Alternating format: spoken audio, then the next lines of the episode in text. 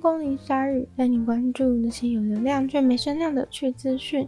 用十分钟的零碎时间，一起跟上这个永远跟不上的世界。一个坦桑尼亚的民航机似乎因为天气不佳而在维多利亚湖坠机了，导致十九个人死亡。坦桑尼亚的总理表示，所有的尸体都有从飞机里面完整的移出。现在就要开始救援大家的财产，把那些还卡在飞机里面的行李箱还有个人物品尽量拿出来。医生和警察现在正在辨认死者，并通知家属。航空公司确认的死亡人数还有幸存者。还好飞机上总共只有四十三个人，总共二十四人获救。航空公司也只能向乘客的家属对于这场悲剧致上最深的哀悼。他们说，尽量提供受害者家属任何他们需要的协助。这架飞机上有三十九位是乘客，四位是机组人员。从坦桑尼亚的经济首都起飞，要到事发的维多利亚湖附近的一个湖边机场，结果就在准备降落的时候坠机了。在社群媒体上面流传的影片是由在湖边的路人所拍摄的，当中就能看到飞机沉到水里的样子，还能看到很多紧急救难人员坐着船努力的搜救。似乎飞机坠机的时候，机场都还不知道出事，是因为那架飞机原定是在早上六点的时候起飞，早上八点半。理应已经到达坦桑尼亚西北边的这个湖滨小镇的机场，但是直到早上八点五十三分，他们才证实这飞机真的失联了，不会来了。当地的人员认为，很糟糕的天气可能是这次坠机事件的主因。那个维多利亚湖是全非洲最大的淡水湖，那个区域当时呢正面临了大豪雨，还有强风。初步的报告指出，天气状况在当天早上八点的时候原本还很好，结果在早上八点二十五分，也就是接近飞机预定抵达的八点半的时候，就突然天气骤变。就在这架飞机最后降落要到湖边机场的时候，就受到了豪雨和强风的袭击。坦桑尼亚的总统也致上哀悼同情，并安抚大众说，他们的航空安全还是有保障的。虽然发生了这种悲剧，但是他们向民众保证，这种事情不会再发生第二次了。但具体是如何避免，并没有详细的说明。调查报告呢，也都还没有出来。可爱的狗狗在南北韩之间，竟然是和平的象征与工具。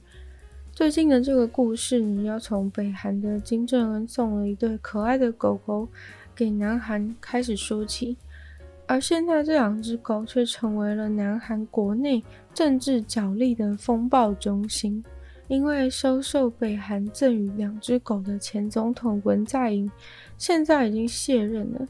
而他说他自己被迫放弃这两只狗，因为他没有能得到现任总统尹锡悦的法律和经济支持，让他有权利能继续照顾着这两只狗狗。这两只丰山猎犬是二零一八年的时候，南韩总统文在寅和北韩领导人金正恩和平对话的时候，金正恩送给文在寅的。从那个时候开始。文在寅就一直跟这两只狗住在一起，而且还真的常常会跟狗一起玩。但是后来新的总统尹锡悦上任了，文在寅直至今日还跟那两只狗住在一起。但那两只狗照理来说应该是国家财产，而不是属于文在寅的。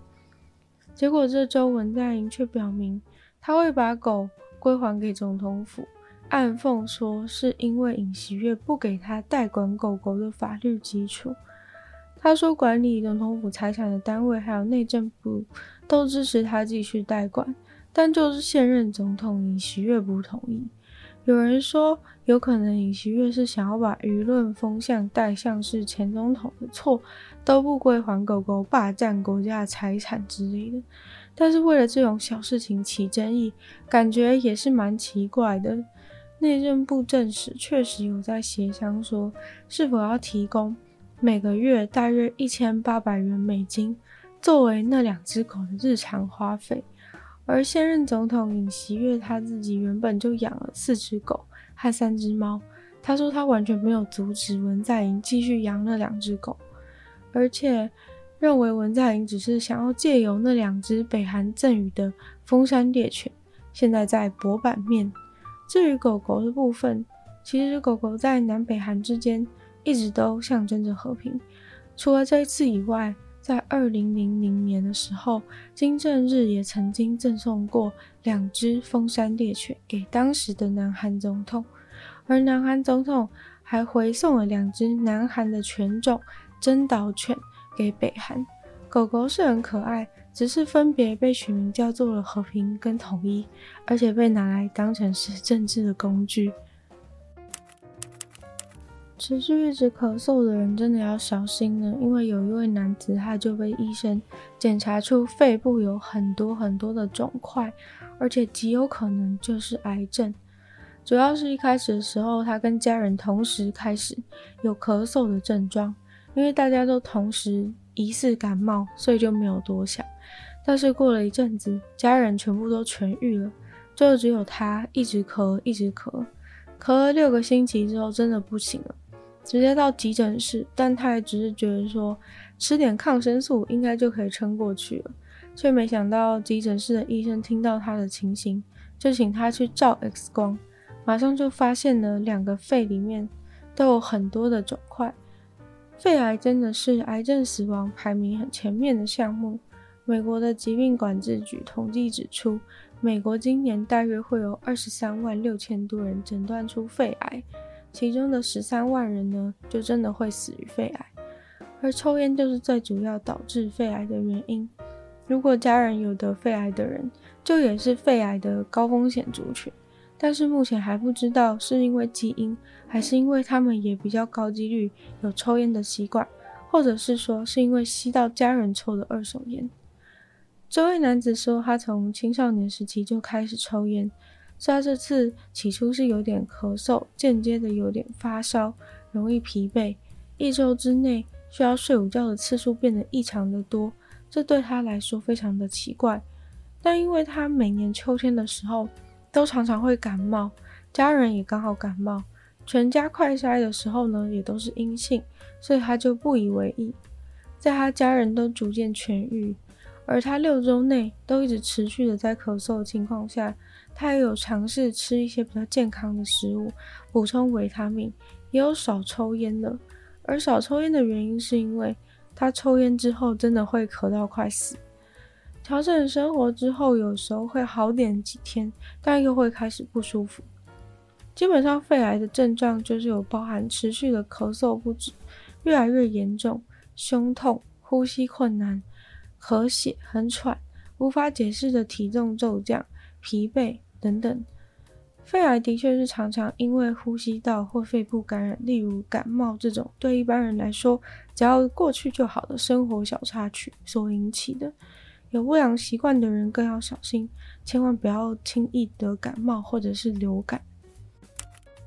萤火虫之墓的那个糖果，应该让很多人都印象非常深刻。每当看到那种类似铁盒的时候，都会想起最后那个过于感人的画面。那家糖果公司呢，是创立于一九零八年的佐久间制果公司，糖果的名字呢就叫做佐久间糖。但这间公司呢，刚刚宣布了即将停业的消息，原因则是因为这款糖果的销量现在已经大幅的下降。又因为原物料上涨，无法继续支撑大家的童年了，决定就此下台一鞠躬，结束营业。这个红色罐子装的彩色水果口味糖果真的风靡一时，因为在《萤火虫之墓》这部吉卜力动画里面占有的戏份真的非常的重。主角兄妹当中的妹妹最爱吃的就是这个佐久间糖。甚至连糖果吃完了，还要用里面的糖粉来泡水喝，总觉得还有那个糖果的味道风韵留存。这个消息一出，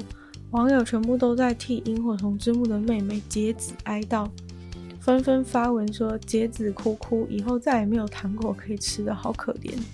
今天的鲨鱼就到这边结束了。再次感谢订阅赞助的会员：伊恩、大龄男子、James、Jason、Kieran、毛毛、M、在 Alex、还有 Daisy。就希望其他有意愿支持鲨鱼创作的朋友，可以在下方找到 Patreon 的链接，里面有不同的会员等级，还有福利大家参考。